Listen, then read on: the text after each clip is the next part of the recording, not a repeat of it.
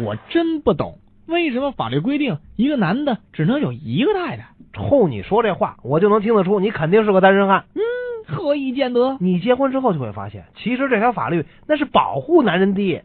现如今的女人果真是太厉害了。你就拿老陆来说吧，他们两口子总是发生争论，而每次争论的结果总是嫂子赢。每当争论到最激烈的时刻，老陆就会退出争论，而走到地下室里边去，在那里边保留着一个练习拳击用的吊带。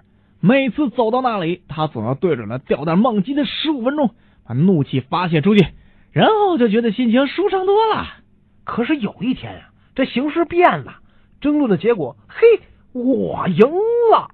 这时候吧，我就感觉我那媳妇儿快要大发脾气了，快要爆炸了。但是他又嘿又没理，那你看高兴。于是我就建议他去试试地下室我那个吊带。他呢就接受了我的建议，来到地下室。